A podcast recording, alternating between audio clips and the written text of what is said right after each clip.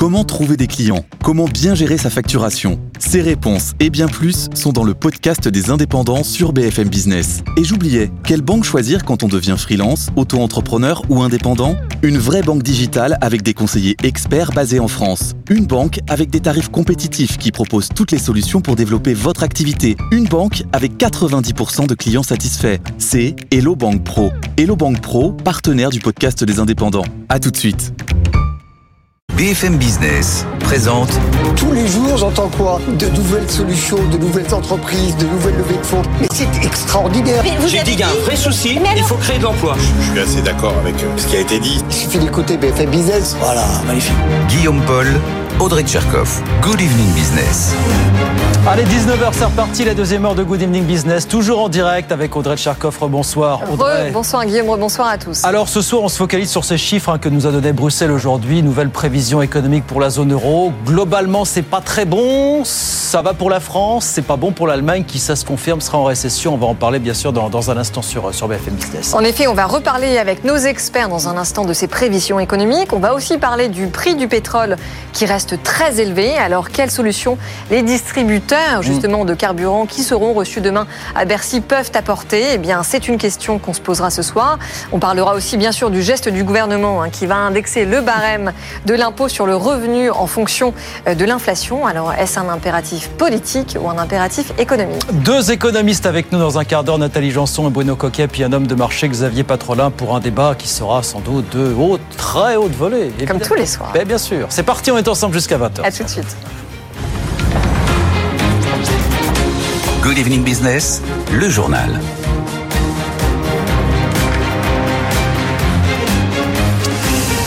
Donc oui, on a reçu ce midi les dernières prévisions économiques de Bruxelles pour la zone euro. Globalement, il n'y a pas de quoi se réjouir. Ce que ça nous dit, c'est que oui, la croissance sera toujours là, mais elle devrait a priori être un petit peu plus molle dans les prochains mois. Nathan Cocampo. La croissance dans la zone euro devrait atteindre 0,8% cette année contre 1,1% prévu initialement au printemps. Donc elle sera un peu plus élevée en 2024 mais en dessous des précédentes prévisions, 1,3% contre 1,6%. Prix élevé, baisse de la consommation, faiblesse de la demande intérieure, des facteurs qui pèsent plus fortement que prévu sur cette croissance. La commission prévoit un ralentissement notamment dans l'industrie et un essoufflement dans les services malgré une bonne saison touristique. La politique monétaire restrictive devrait elle continuer à freiner l'activité économique. En France, la Commission prévoit donc une croissance de 1% cette année contre 0,7% anticipé en mai, une prévision donc identique à celle du gouvernement. L'Allemagne, elle, vous l'avez dit au début, ne devrait pas échapper à la récession avec un PIB en recul de 0,4% cette année. Bon, la bonne nouvelle, c'est que l'inflation va continuer de se dégonfler quand même. hein. Oui, la Commission table désormais sur 5,6% d'inflation cette année dans la zone euro contre 5,8% prévu au printemps. L'inflation va continuer de baisser l'année prochaine, 2,9%. Une baisse due notamment au recul des prix de l'énergie. Ils vont continuer de descendre, mais à un rythme plus lent dans les prochains mois. L'année prochaine, ils sont même attendus à en légère hausse tirée par les prix du pétrole. La Commission qui précise qu'il y a encore beaucoup d'incertitudes autour de ces prévisions entre tensions géopolitiques, guerre en Ukraine, resserrement monétaire et risques climatiques. Voilà, la France qui fait un peu mieux que prévu, l'Allemagne qui, ça se confirme, sera en récession. Nathan Cocampo avec nous sur BFM Business. On reparlera bien sûr tous ces chiffres hein, dans, dans une dizaine de minutes avec nos experts sur BFM Business. 19h04 en France. Ça a été l'annonce du jour, le gouvernement qui débloque 24 millions d'euros pour transformer, moderniser les abords d'une vingtaine de grandes villes, des zones commerciales qu'on va chercher en quelque sorte à réinventer. Pauline Tadevin. Alors, il n'est pas question de remettre en cause ces zones euh, commerciales qui concentrent quand même 72% des achats euh, des Français, mais de les adapter aux nouveaux enjeux euh, économiques, environnementaux bien sûr, et, sociaux, et de simplifier les règles, notamment administratives, pour accélérer la transformation de ces zones commerciales dans le cadre notamment de la loi Industrie verte. Des concertations ont eu lieu ces neuf derniers mois avec une soixantaine d'acteurs, des aménageurs, des élus, des promoteurs, des architectes. Pour les zones qui vont bien, s'agit de les rendre plus agréables, d'y mixer des commerces, des bureaux, du logement aussi. Certains bâtiments qui prennent beaucoup de place au sol pourraient être détruits pour reconstruire en hauteur.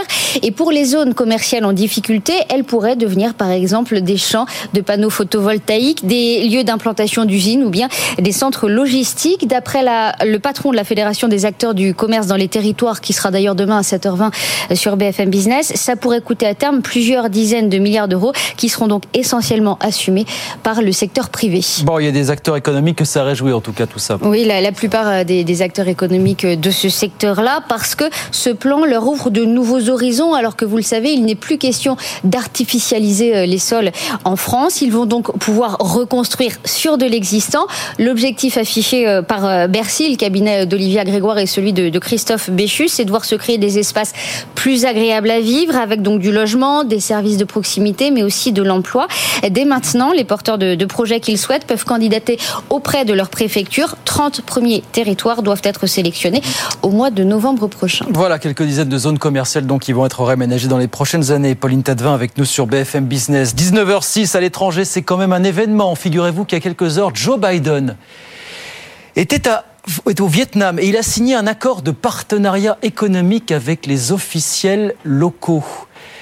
La Maison-Blanche ne s'en cache pas, c'est là une occasion pour les États-Unis de réduire leur dépendance vis-à-vis de la Chine dans bien des domaines. Écoutez euh, Joe Biden. Nous renforçons nos chaînes d'approvisionnement, notamment par le biais d'un nouveau protocole de coopération sur les semi-conducteurs que nous avons signé aujourd'hui.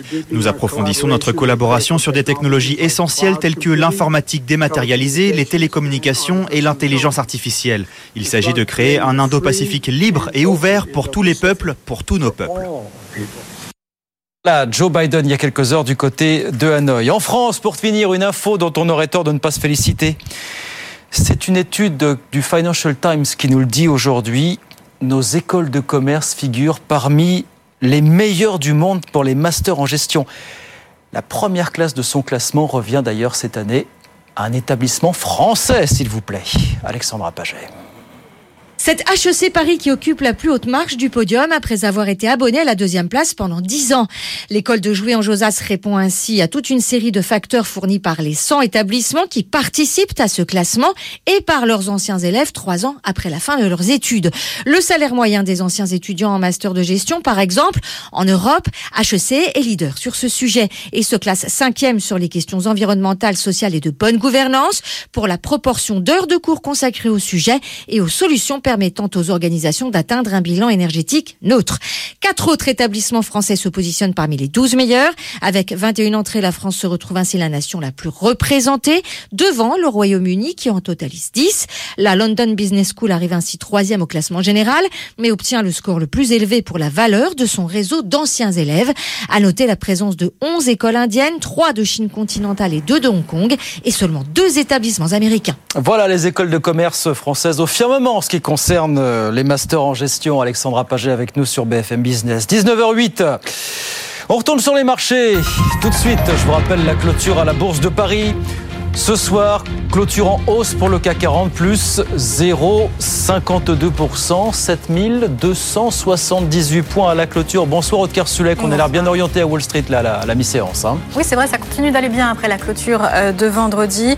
On a le Dow Jones qui prend 0,2%, 34 653 points, le S&P 0,5% et le Nasdaq encore un petit peu plus euh, fort. Le, euh, il prend 0,75%. Alors, Wall Street s'est réveillé dans le vert cette semaine sur une bonne nouvelle sur le front des, banques centrales de la euh, réunion politique monétaire à venir la semaine prochaine. Selon un article du Wall Street Journal, pour la Fed, hein, il y aurait un consensus pour le fait que les gouverneurs n'augmentent pas les taux cette fois-ci. C'est écrit euh, par quelqu'un qui est assez proche de euh, Jérôme Powell.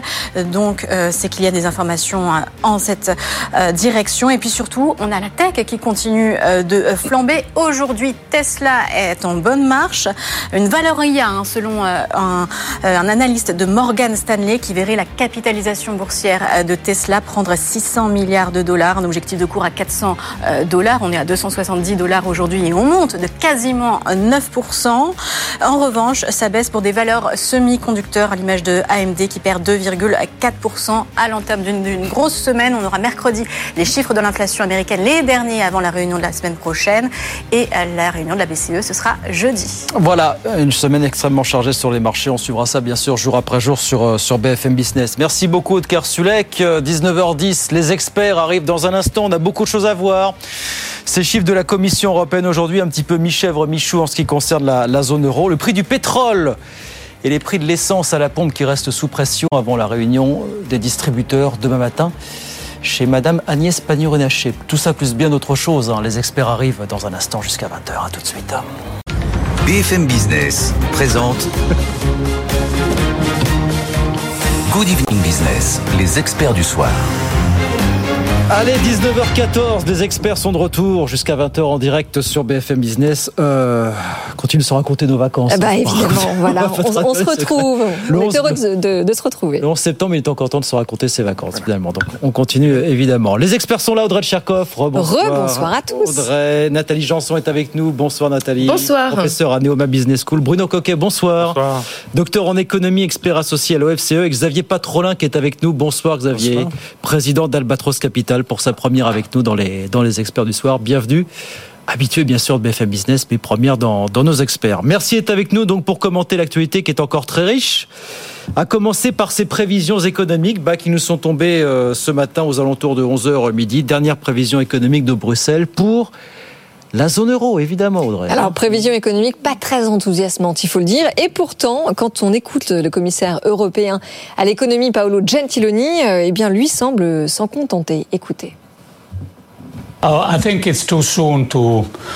Je pense qu'il est bien trop tôt pour parler de stagflation. Ce qui est clair, c'est que nous avons évité la récession, ce qui n'était pas évident il y a neuf mois.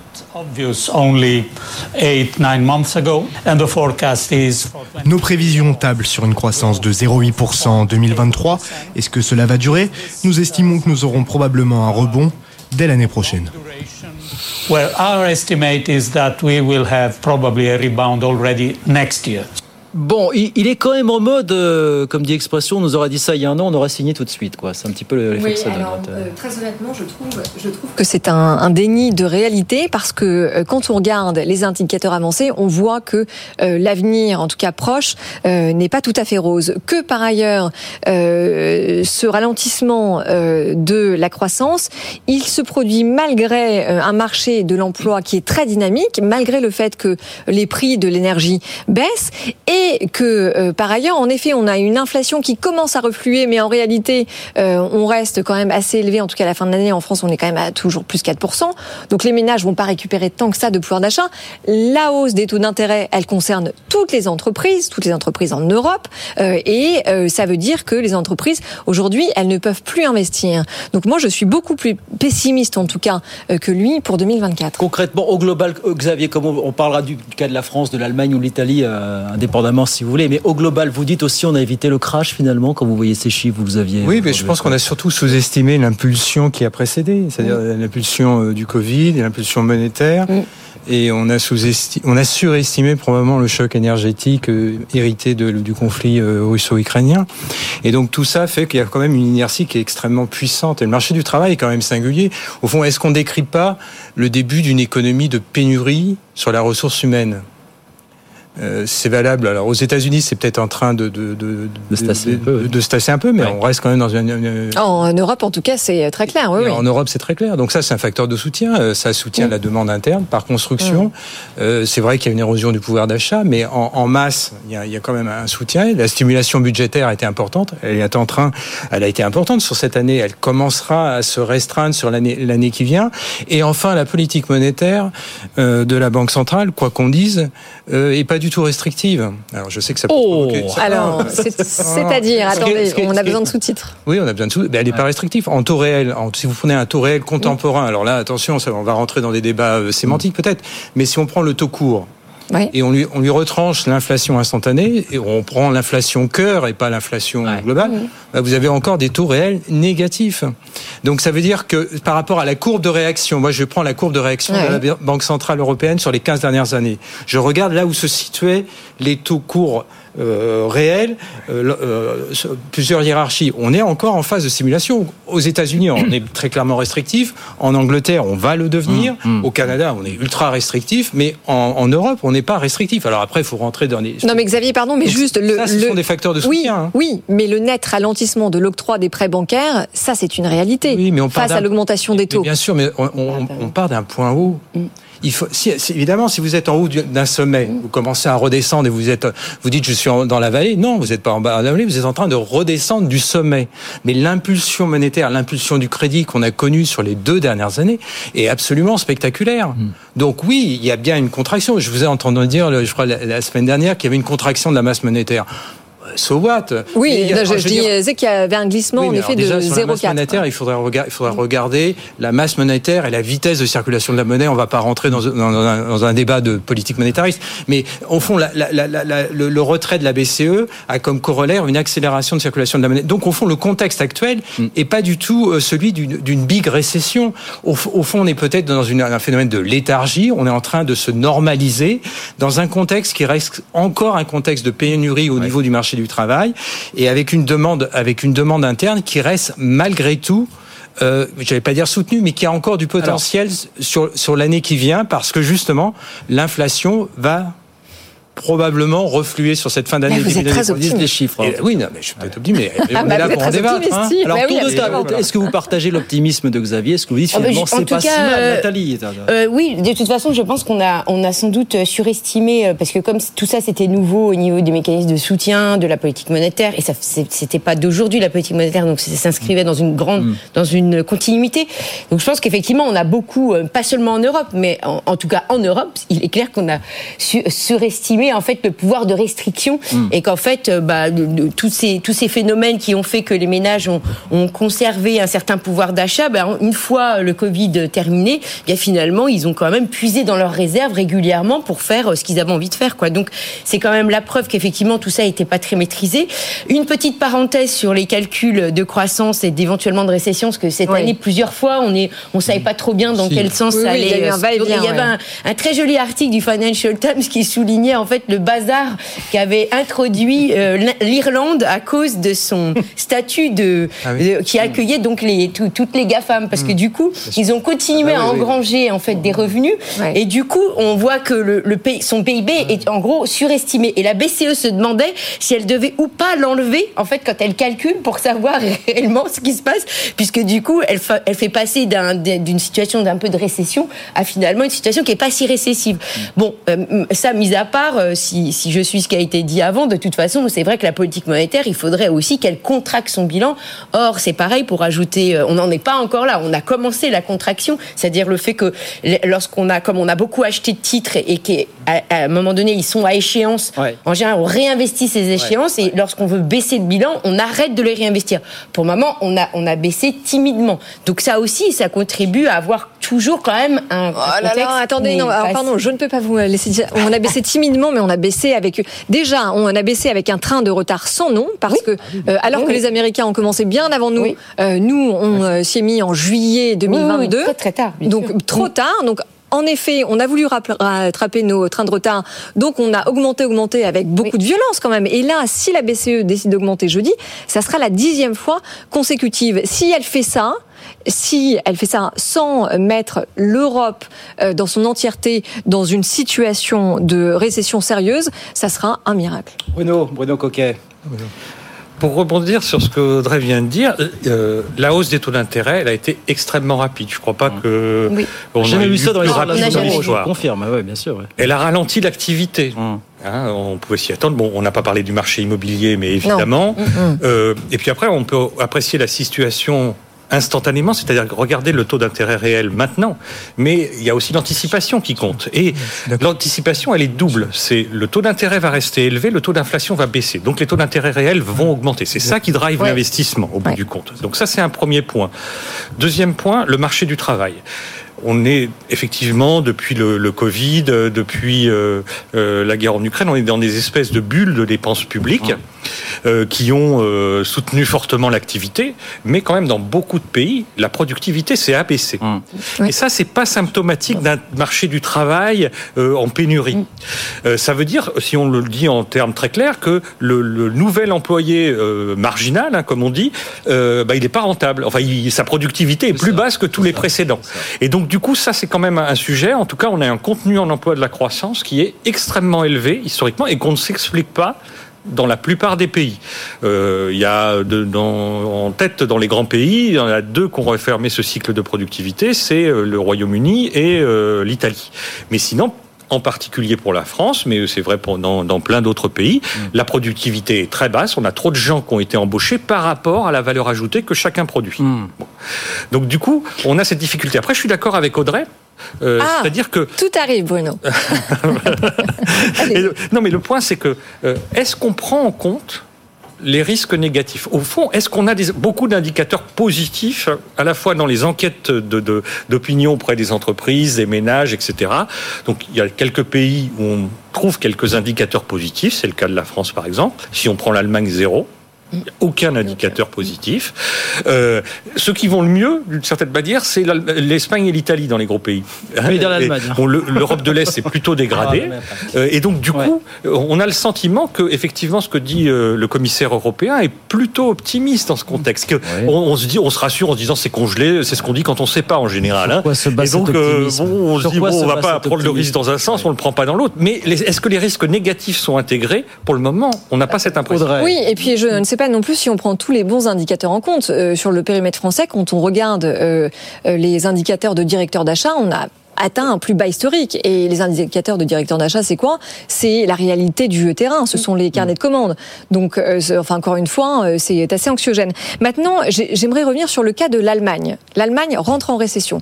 Ça pose quand même une question de fond stratégique sur le modèle que l'on veut pour l'Europe. Parce que vous parlez en effet euh, des subventions euh, publiques, on souhaite réindustrialiser à tout va. Pourquoi? Parce que l'industrie, en effet, ça paye bien, parce que oui, elle équilibre le commerce extérieur, parce que oui, elle est synonyme de progrès technique, mais euh, on continue à perdre des parts de marché et il faudrait peut-être que euh, on prenne conscience, en tout cas, du vieillissement démographique qui nous touche, autant en Allemagne qu'en Europe, plus en Allemagne encore, des pénuries de main-d'œuvre et qu'on se concentre sur d'autres modèles, peut-être mettre la gomme notamment euh, sur des services à forte valeur ajoutée. Xavier.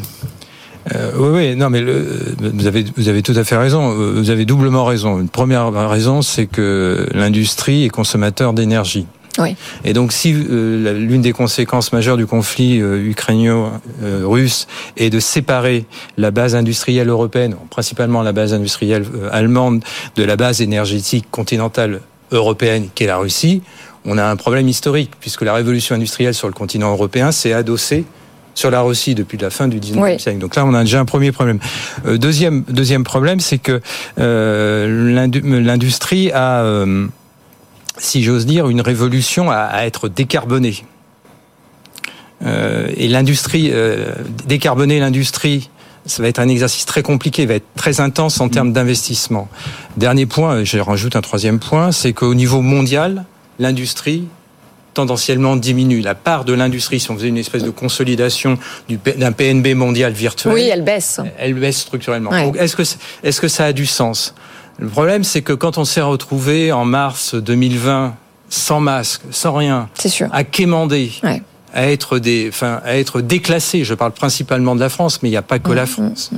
Ça, ça nous a posé. C'est, c'est un peu comme si on s'était retrouvé au 19e ou 18e siècle à quémander euh, des, des, tom- des tombereaux de blé, un peu que la situation dans laquelle se trouve l'Égypte aujourd'hui. C'est-à-dire, euh, là, vous avez un problème. Donc, il y a probablement un niveau critique à avoir en industrie. Et toute la difficulté pour les pouvoirs publics français mais européens va être de calibrer. Au fond, quand j'entends parler de réindustrialisation, c'est peut-être un concept un peu vague. Il va falloir se, euh, choisir avec, euh, avec, euh, et ça, c'est, moi, je suis pas, je suis pas un spécialiste pour le coup, mais il va falloir choisir avec à propos euh, les positionnements industriels. Et au fond, il va falloir beaucoup plus se diversifier. Alors, est-ce qu'on peut se diversifier de manière intelligente du point de vue industriel dans une économie qui est en train de se démondialiser ou entre guillemets de se dualiser? C'est ça, c'est un truc très très compliqué, très compliqué à réaliser. Et probablement que vous vous avez raison. Il faut, il va falloir euh, renforcer la notion de service à, à, forte valeur ajoutée. Parce que si on faisait un résumé, la France, c'est quoi En faisant très court? Vraiment, je fais à la hussarde pour. Euh, c'est du tourisme et de la des vins spiritueux. Voilà. Ouais. Et puis voilà, c'est ça. C'est tout. Voilà. Bon. Et puis quelques okay. avions. Et quelques ouais, avions. On, a, voilà. on est quand même, on a au moins ce. Mais d'où l'importance de euh, se concentrer là, sur des services très sophistiqués qui voilà. sont aussi très exportateurs. Ouais, mais là, vous devez avoir un, un, un outil éducatif. Oui très performant. Très solide. C'est pas, c'est pas, à aujourd'hui, ça, on peut pas dire que ça soit le cas. Alors il y a quelque chose qui s'appelle le, le CNR élèves, qui est censé Pardon y travailler. Alors il y a quelque chose qui s'appelle le CNR qui est en cours et qui est Oui. censé apporter des réponses. Bah, très bien, très bien. Mais ce c'est à, l'aune d'une génération. C'est, Oui, bah, bien sûr, évidemment, ça va prendre du temps. c'est Vaste sujet là, Nathalie, on est d'accord. Euh, oui, oui, bah, le sujet de l'éducation, ça fait longtemps Oui. qu'il est porté. De toute façon, on voit bien que c'est voilà. Bruno évoquait la productivité. Je veux dire, il n'y a rien de plus euh, lié que euh, l'éducation et la productivité. Justement, si on veut faire de la de l'innovation, il Ouais. faut éduquer justement. Et euh, effectivement, c'est avec un système scolaire qui permet effectivement ce- d'élever les niveaux d'éducation qu'on va qu'on va pouvoir embarquer en tout cas les jeunes qui représentent une part de, une part de moins en moins grande. Donc il y a effectivement un vrai challenge là, puisque du coup il y a une baisse tendancielle de la productivité par le poids Oui. en fait occupé par bah, Je- par les, les- les anciens. Ouais. Donc euh, effectivement on a un vrai défi. Je vais pas lancer Bruno à 30 secondes de la pause sur les questions de formation et d'apprentissage parce Non. que je pense qu'on en aurait pour y aller. Non, non, mais vous restez avec nous. On marque la pause parce qu'il est 19h30. On va vous redonner les grands titres de l'actualité. Mais j'aurais encore une petite question à vous poser sur l'Allemagne parce que vous avez lu tous les articles qui circulent depuis des semaines sur le, le déclassement, la perte de l'Allemagne. L'homme malade de l'Europe. Voilà, je voudrais avoir votre point de vue. Et c'était la couverture du Times euh, Ouais. il y a quelques jours. hein. Alors, on va vous poser la question. Mais d'abord, 19h30 sur BFM Business. BFM Business, l'info éco. 19h30, donc je vous redonne les grands titres rapidement, les choses euh, qui se gâtent dans la zone euro hein, avec ces prévisions de croissance qu'a donné Bruxelles à la mi-journée. Pour cette année, la Commission ne prévoit plus que 0,8% de croissance dans, dans la zone euro. Alors en détail, la prévision de la France, elle est revue à la hausse, hein, 1% contre 0,7. Par contre, ça se confirme, l'Allemagne sera bien en légère récession cette année, moins 0,4%. On continue d'en parler bien sûr dans un instant avec nos experts. En France, ça a été l'annonce du jour, le gouvernement qui débloque 24 millions d'euros pour transformer, réaménager les abords d'une vingtaine de grandes villes. Des zones commerciales qui constituent un gisement très important de foncier pour l'avenir, comme l'a rappelé aujourd'hui le ministre du Logement. Et puis à l'étranger, c'est quand même un événement. Il y a quelques heures, Joe Biden a signé à Hanoï un accord de partenariat économique et technologique avec les officiels vietnamiens. La Maison Blanche ne s'en cache pas, elle compte clairement sur le Vietnam pour être moins dépendant de la Chine dans bien des domaines, entre autres bien sûr les semi-conducteurs. 19h31, les experts reviennent dans deux petites minutes. On est là jusqu'à 20h, à tout de suite. BFM Business présente Good Evening Business, les experts du soir. Allez, 19h34, c'est reparti pour les experts jusqu'à T'as pas vu les 20h papiers cet avec, avec Audrey Tcherkov. On est en direct, est Oui, rebonsoir, pardon, on parlait de Donald Trump. Ce qui n'a Ouais, rien à voir avec la discussion de ce un- soir. Notre grand sujet des prochains mois, bien sûr, les élections américaines. Bruno Coquet, Nathalie Janson et Xavier Patrolin avec nous euh, pour cette deuxième partie de, de débat. Bon, on est sur l'Allemagne. Effectivement, on a commencé à parler des chiffres de la, de la Commission européenne. Donc l'Allemagne, confirmation, en récession attendue de 0,4% euh, cette, euh, cette année. Qu'est-ce que vous pensez de tous ces articles, Bruno, qui nous décrivent l'Allemagne comme euh, de nouveau l'homme malade de, de l'Europe, la peur du déclassement, la fin d'une époque la fin de- Est-ce qu'il faut enterrer l'Allemagne ou pas euh, Ah, sûrement pas. Non. La position structurelle de l'Allemagne euh, ne soulève aucune inquiétude. On est plus inquiet pour la France qui va bien pour- que pour l'Allemagne qui va Ah, mal. hein. Donc, voilà. euh, donc euh, alors elle a subi des chocs extrêmement importants. hein. Là, le choc, elle a subi le Covid comme tout le monde, euh, le choc énergétique. Elle a subi le choc de la Chine. hein. Ça a l'air de rien, mais le ralentissement quand même en Chine euh, pèse énormément. Et subit le choc de ses voisins euh, qui euh, vont pas forcément bien non plus. Bon, alors après, euh, le, le- le coût de l'énergie fait qu'il y a certains industriels qui annoncent délocaliser un petit peu. Ils ont deux fois plus d'industrie qu'en France en termes de part du PIB, donc on part quand même de beaucoup plus haut. Le marché du travail va beaucoup mieux qu'en France, etc. Globalement, la situation structurelle de l'Allemagne va bien, va très bien. Euh, mais alors- non, mais attendez, Après ça, pardon. on, Non, on a mais plein je- d'inquiétudes conjoncturelles. Ça ne veut pas dire que conjoncturellement, il n'y a pas de souci. Non, mais attendez, mais euh, enfin, elle a aussi des euh, problèmes structurels énormes. Elle a un vieillissement démographique euh, colossal, qui fait que quand même, euh, elle a un taux d'épargne des ménages euh, allemands qui a dépassé les 18%. C'est énorme. Euh, elle a quand même des pénuries de main d'œuvre et elle a une industrie qui s'écroule, Bruno. Non, mais attention, euh, le point, c'est que mieux vaut avoir une industrie qui subit un peu que de ne pas en avoir. Donc, du point. Donc, donc de ce point de vue-là. subit pas un peu, elle subit beaucoup l'industriellement d'aujourd'hui. Non, mais la population vieillit, elle vieillit plus en Italie. Conjoncturellement, l'Italie mm. va mieux que, euh, que l'Allemagne, mais structurellement, elle va sûrement moins bien que l'Allemagne. La position, faut partir du, faut regarder les choses en face. Euh, c'est un gros problème que la situation conjoncturelle de l'Allemagne ait des anticipations négatives généralisées dans cette économie. Hein. parce que ça va peser sur l'Europe, pas seulement sur l'Allemagne, mais sur l'Europe de manière générale. Après ça, on part d'une situation structurelle saine. Alors certes, il y a des tensions sur le marché du travail, certes, il y a du vieillissement, etc. Son premier partenaire économique euh, a quand même une croissance qui flanche. Non, mais si on Elle a un mix énergétique euh, extrêmement dépendant aux énergies fossiles. elle, relance des centrales à charbon. Non, mais ils ont expliqué qu'ils allaient importer de l'énergie électrique de française parce qu'on allait investir, investir dans des centrales nucléaires. Bon, on, on leur a pas dit que c'était pour euh, brancher les voitures électriques. Mais bon, le, point, c'est qu'il euh, y a des problèmes de coordination européenne. Mais fondamentalement, euh, la situation allemande, structurellement, est bonne, conjoncturellement est mauvaise. Donc il faut s'intéresser à ce que conjoncturellement ça aille mieux. Mais si on applique la grille de lecture du vieillissement, de l'industrie déclinante à tous les pays européens, on, a de quoi s'inquiéter beaucoup plus qu'en Allemagne. C'est Emmanuel Le Chip qui nous disait tout à l'heure, l'Allemagne, elle passe par des mauvaises passes, mais elle rebondit toujours. D'accord avec ah bah ça. Et de quelle façon cette fois Parce que c'est aussi la question qui se pose. Et, elle a plus de marge de manœuvre également. C'est-à-dire qu'en termes de, déficit de dette, elle n'est pas au fond du trou. Donc euh, effectivement, au moment T aujourd'hui, c'est pas c'est pas glorieux. Mais est-ce que pour autant c'est la fin de l'Allemagne? Non. Euh, elle a effectivement ce défi euh, du, de la population, mais effectivement on l'a tous. Enfin, je veux dire, alors il y en a qui l'ont encore de façon plus accentuée, comme comme Bruno le mentionnait avec l'Italie. Mais c'est sûr qu'elle est dans un moment euh, voilà, elle, est dans, dans, ce moment où, où, elle va devoir faire des choix, mais en tout cas, elle a, elle a, la capacité de choisir. C'est ça qui est euh, alors, plus. alors, la à avec un gouvernement qui, euh, pareil, enfin, n'a pas par contre, effectivement, hein. on peut, on peut s'inquiéter sur le, la, situation faible politique. dimension. Vu l'ampleur des chocs. Exactement, c'est-à-dire que par rapport à d'autres époques où elle avait des dirigeants qui étaient qui avaient une feuille de route, une sorte, de détermination. Ici, ben, on n'arrive pas trop à savoir. Justement, c'est question, question sans réponse. C'est quoi, quoi, le futur business model de l'Allemagne, Xavier, pour vous, finalement, au sortir de ces années euh, qui l'ont vu euh, connaître tant de chocs finalement bah, Au fond, ils ont, ils, sont, ils ont le choix entre deux, deux alternatives. Tenter le mercantilisme mode 2.0 euh, en avançant un peu de travers, euh, masqué, euh, en ayant un discours un peu ambigu. En continuant de jouer la Chine. Voilà, rival systémique, mais partenaire stratégique. Euh, bon, why not? Ça me semble difficile.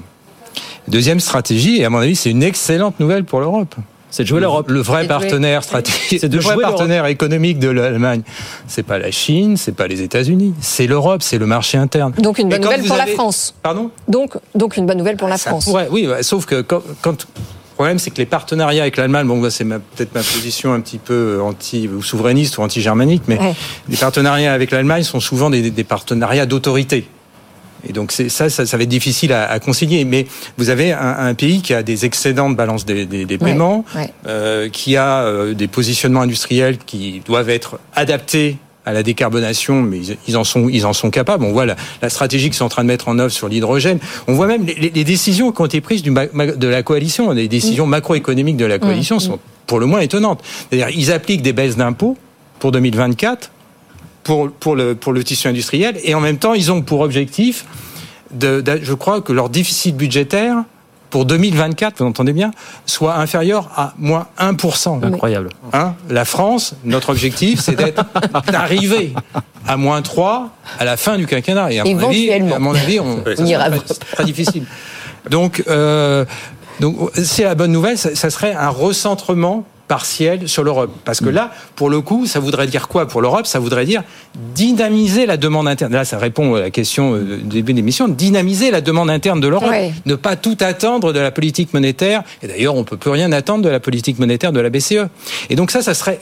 Euh, et pour ça, il faut peut-être des, des, des, des, comme dire, une coordination, une coopération, une, une synthèse politique entre les dirigeants qu'on ne voit pas. Non, le moins qu'on puisse dire, c'est que le rapport entre la France et l'Allemagne voilà, est compliqué que le, ces derniers le dialogue temps. est rompu très, très loin les dirigeants allemands et les dirigeants moi, je français. ne vois que, que s'empiler les éléments de, de, de, de divergence, de rupture, voire même de non-dialogue. Ils sont très très loin d'avoir Donc ça, franchi- c'est c'est ça, c'est cette partie-là. Ils sont très très loin ils d'avoir pourraient- franchi ce- cette. euh, très bien, euh, euh, ouais. ils sont très très loin d'avoir franchi cette question, enfin d'avoir tranché ce point. Enfin, euh, Bruno, Moi, j'ai quelque chose qui me semble toujours très fort chez l'Allemagne, c'est quand même Germany First, hein, pour reprendre Ouais. le slogan Ah, ils ont toujours fait cavalier seul, ça c'est sûr. ouais. Donc, enfin, après, ils défendent leurs intérêts. euh, Il y a des combats de coq avec les, les, les Français. Alors, quand on compte, on parlait, des, on compte les avions qui sortent de chez Airbus. Alors, les Français comptent les, leurs, leurs propres avions qui sortent de Toulouse, et les Allemands, ils comptent ceux qui, qui, qui sortent d'Hambourg. Euh, donc, du coup, ça, c'est, c'est les mêmes. C'est un projet euh, européen. Donc, du coup, voilà. donc, On le rappellera. Bon, bref, le, le, le, euh, ils arrivent à prendre des décisions au bout du compte. Alors, On voit bien qu'il y a un problème d'éclatement politique, comme dans beaucoup de pays, et qui facilite pas cette prise de décision. Moi, ce qui me euh, frappe dans l'Allemagne, c'est que euh, euh, dans le passé, surtout, ils arrivent à prendre des décisions, alors bonnes ou mauvaises, mais ils arrivent à en prendre et à se mettre d'accord. Après ça, il faut avoir en tête qu'ils ont subi un choc. Mais bien sûr. Euh, depuis, euh, je pense, euh, le début des années 50, peut-être même avant, Ouais. jamais l'inflation n'a atteint un si haut niveau. Même dans la crise des années 70, l'Allemagne était toujours restée à un niveau bas. Donc, C'était la plus et, basse de et puis on sait ce que veut dire l'inflation allemande Oui. euh, Oui. avant-guerre. Et donc du coup, on voit bien que ça c'est un choc gigantesque et que peut-être ça peut stimuler aussi euh, de la prise de décision. On voit bien que quand même, il reste pas inerte, ça bouge. Il y a du il y a du débat sur doit-on aider les entreprises ou pas. Euh, euh, ils ne sont pas que sur l'industrie. On a vu pendant le Covid, c'est quand même une entreprise allemande qui était là. Ils ont on, on connaît des sociétés de services, bon SAP ou des choses comme ça, pour ne pas les citer, qui sont euh, également brillantes et qui sont pas de l'industrie. Donc l'Allemagne, c'est quand même l'homme fort de l'Europe.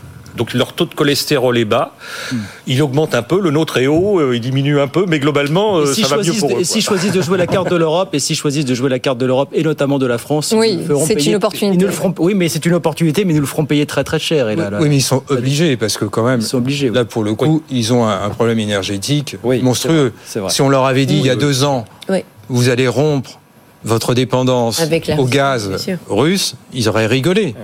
Et s'en mal et moi, en je, deux ans. et, moi, je les soupçonne, enfin, je les soupçonne, c'est pas un soupçon de ma part, que au fond d'eux, il y a l'envie. On ne sait pas ce que sera. Il ne faut pas préjuger de l'avenir.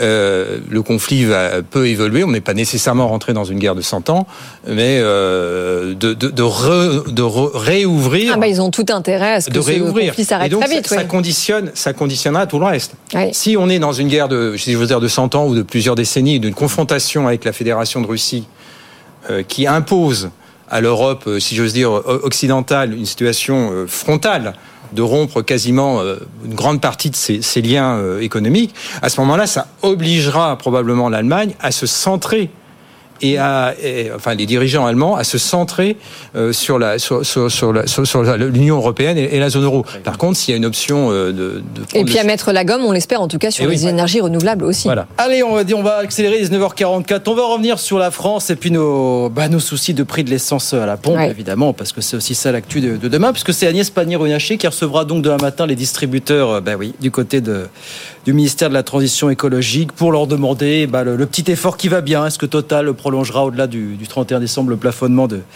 du litre à la pompe à 1,99€. En tout cas, écoutez ce que nous disait le patron de l'Union des industries pétrolières qui était tout à l'heure avec Edwige Chevrillon. Il dit on n'a pas beaucoup de marge de manœuvre, nous, dans l'absolu, pour, euh, pour faire un petit geste. Écoutez euh, ce qu'il nous disait. D'abord, le prix du brut qui est un prix mondial. Donc là, la France qui pèse pour 1% de la consommation mondiale ne peut pas euh, peser sur ce prix. Ensuite, vous avez les produits, euh, les prix des produits finis, des carburants, à Rotterdam, qui sont des prix pour l'Europe.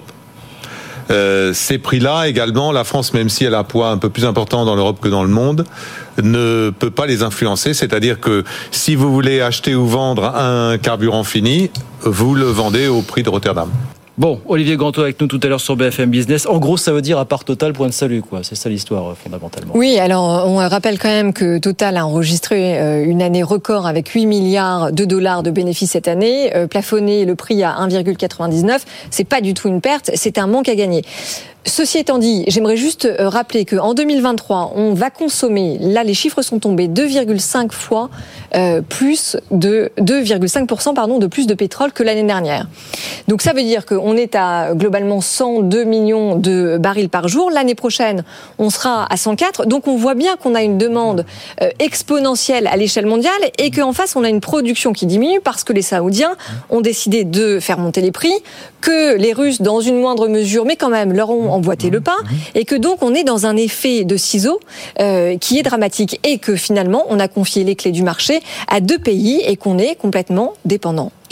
Que peuvent annoncer les distributeurs demain, à part compter sur la générosité de Total, pas forcément les autres pas grand-chose finalement. Nathalie euh, euh, bah, Je sais pas, c'est bien si le prix de l'essence il augmente comme ça, moins les gens s'adaptent. Parce que c'est le, le signal prix. Voilà, c'est le signal prix. Euh, blague à part, de toute façon, ils réagissent. Je, lisais, il y a une étude dans l'INSEE qui montre qu'effectivement, il y a bien une réaction des La baisse de la consommation. Il y a une baisse de, la consommation, elle n'est pas énorme, mais ils s'adaptent bien. Et effectivement, cette baisse de la consommation a surtout ils s'adaptent, Nathalie, ils n'ont pas le choix. Bah, oui, oui. ils adaptent leur bah, consommation leur consommation, leur mode de, transport. Bon, euh, je vais dire, dans une, dans une économie qui veut effectivement être plus décarbonée, après tout, euh, ça ne fait que accélérer les choix pour voyager de façon plus décarbonée. Vous allez prendre le train, pas la voiture. Euh. Donc je, je, je ne sais pas si c'est pas un mal pour un bien euh, quelque part, si on a cet objectif de décarbonation. Après tout, il faut bien que le, le pétrole soit cher. Je, je, pour l'Arabie saoudite, pendant longtemps, je m'étais dit qu'ils avaient compris qu'il fallait pas qu'ils se tirent une balle dans le pied parce qu'ils augmentaient pas trop les prix. Euh, bon, avant tout, tout ce, ce, contexte avec le conflit, puisque justement, ils savaient bien que plus ils allaient faire augmenter le prix, plus ils favorisaient la recherche en fait de là, vous voyez, d'ailleurs, on bouge plus trop des 90 dollars. Hein, oui, mais je veux dire, à un moment donné, il était quand même beaucoup plus bas et on se demandait. Alors effectivement, il voulait, en la faisant plus bas, il voulait aussi euh, euh, rendre euh, non rentable en fait les, les, le gaz de schiste en fait américain. il jouait un peu là-dessus. Oui, c'est ça.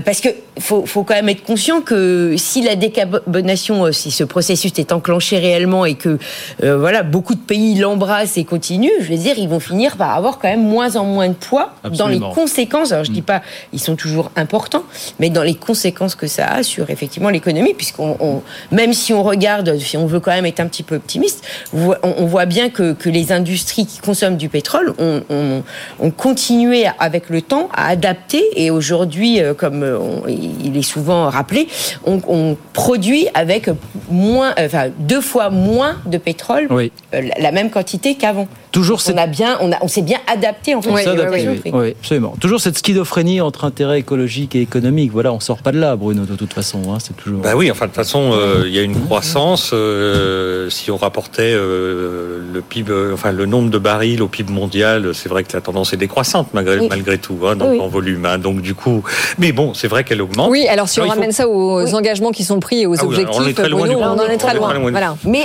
diminue.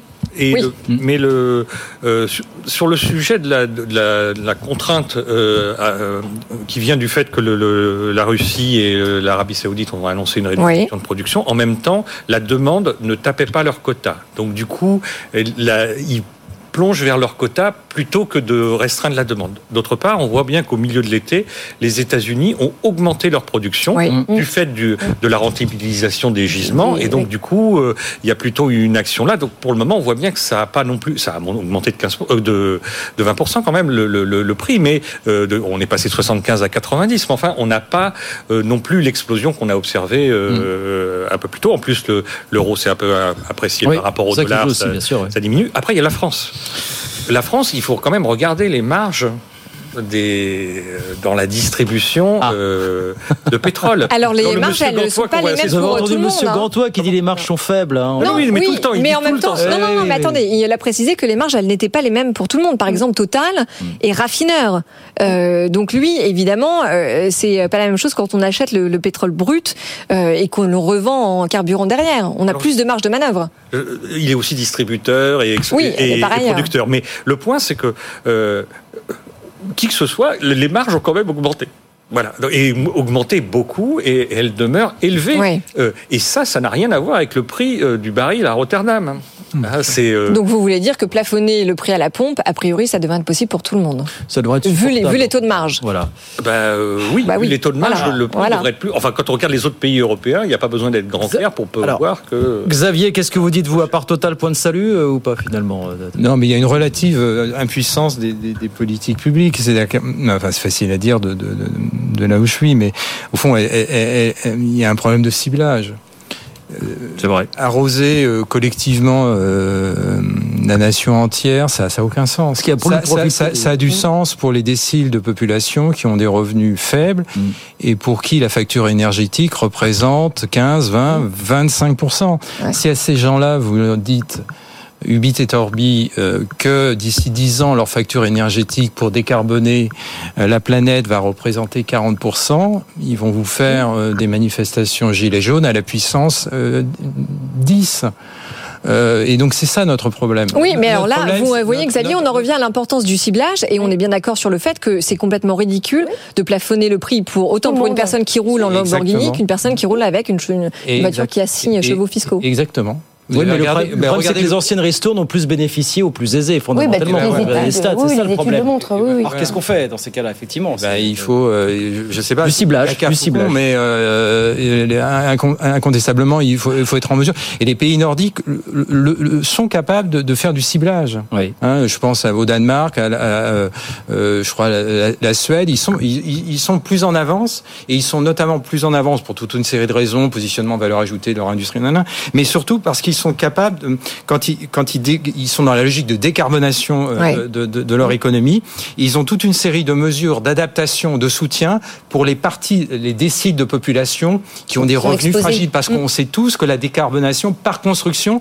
c'est réintégrer des externalités négatives, Ouais. donc c'est puissamment inflationniste. Non, mais là, donc, Donc- ce qu'il faudrait faire, c'est mettre en place à la fois des bons d'achat pour les gens qui en ont vraiment besoin, qui ne peuvent pas faire autrement que de se déplacer en voiture pour aller travailler, qui par conséquent participent à la croissance française, et puis aussi vendre au prix coûtant, encore une fois, euh, à ces gens-là. C'est précisément ce que va demander euh, Agnès Pannier-Runacher ça, s'appelle l'Union soviétique. Donc du coup, le point, c'est que C'est précisément le- ce que va demander Agnès Pannier-Runacher problème- demain, c'est qu'il continue les opérations à Non, prix coûtant. qu'à court terme, ils ont des problèmes politiques, on fait des réunions pour taper sur la tête des uns et des autres, ok. Mais le point, c'est que à moyen terme, c'est quand même une logique de marché qui doit être là. Et le job du gouvernement, c'est de s'occuper que la concurrence est correcte, qu'il n'y a pas des gens qui sont dans des situations d'oligopole ou de monopole et qui prennent des marges gigantesques euh, contre l'intérêt de tout le monde. Et donc, du coup, c'est de bien réguler les marchés. Et après, effectivement, on peut com- compenser point à point euh, pour des personnes avec des, des, bons, d'achat, voire même, euh, on, peut, on va nous livrer des, des livres de carburant, euh, enfin, nous, pas nous, mais euh, aux gens qui en ont besoin pour aller travailler. euh, Oui, donc ce que vous dites, c'est qu'il y a une ingérence de la part de l'exécutif et que les, les demandes incessantes de Bruno Le Maire. que combiné à de l'impuissance. C'est ils- ne font pas bien le travail sur le fond et sur les politiques structurelles, mais sur les politiques conjoncturelles, on le voit bien. euh, chaque jour, on peut pas aller voir les distributeurs, les producteurs, les industriels, leur dire euh, ah vous êtes sympa, vous baissez vos prix. C'est pas comme ça que ça marche. on peut le faire une fois sur quelque chose de ponctuel, on peut faire un chèque, hein, mais dans la durée, c'est pas une politique possible. L'Union soviétique a échoué. Voilà. Regardez Lucas Di Meo, le patron de Renault, a dit Oui. sur, ce pla- enfin, sur ce plateau ici, il a dit quelque chose de tout à fait. euh, reprenez, je crois que c'est c'est courant juillet. Il dit la voiture électrique, c'est pour les classes supérieures. Oui. La, la, la future R5 euh, re- Oui. repackagée, Et c'est lui qui le dit, hein, et c'est lui qui le en voiture hein. électrifiée sera aux alentours de 30 000 euros. Oui, alors ce qu'elle a dit aussi quand même, c'est que euh, la technologie aujourd'hui va à une telle vitesse que euh, il est très probable que le coût des batteries baisse rapidement et que par conséquent, ça soit En étant plus, sûr, plus à quel accessible. horizon En étant sûr. Bah, surtout si, on, c'est a- un- si un- on fait venir toutes les voitures chinoises, il y en a Ouais, beaucoup. voilà, donc- C'est comme le donc- téléphone, donc- la batterie s'use, il faut la remplacer au bout d'un Oui. moment. Donc il y a toute une. Donc, oui, alors, un après, ça, simple. les voitures est euh, plus chères que les voitures chinoises parce qu'ils jouent la carte France. Et la question, c'est est-ce que les le Français vont être pay- prêts à payer plus là, cher Pour le coup, le différentiel de coût et de base industrielle est Oui. complètement singulier. Ah, oui. La Chine a construit des méga factories, il, construit- Oui. commence à initier les méga factories, je ne sais plus quel congrès du Parti communiste chinois c'est, fin des années 90, ça fait 25 ans qu'ils construisent des méga factories.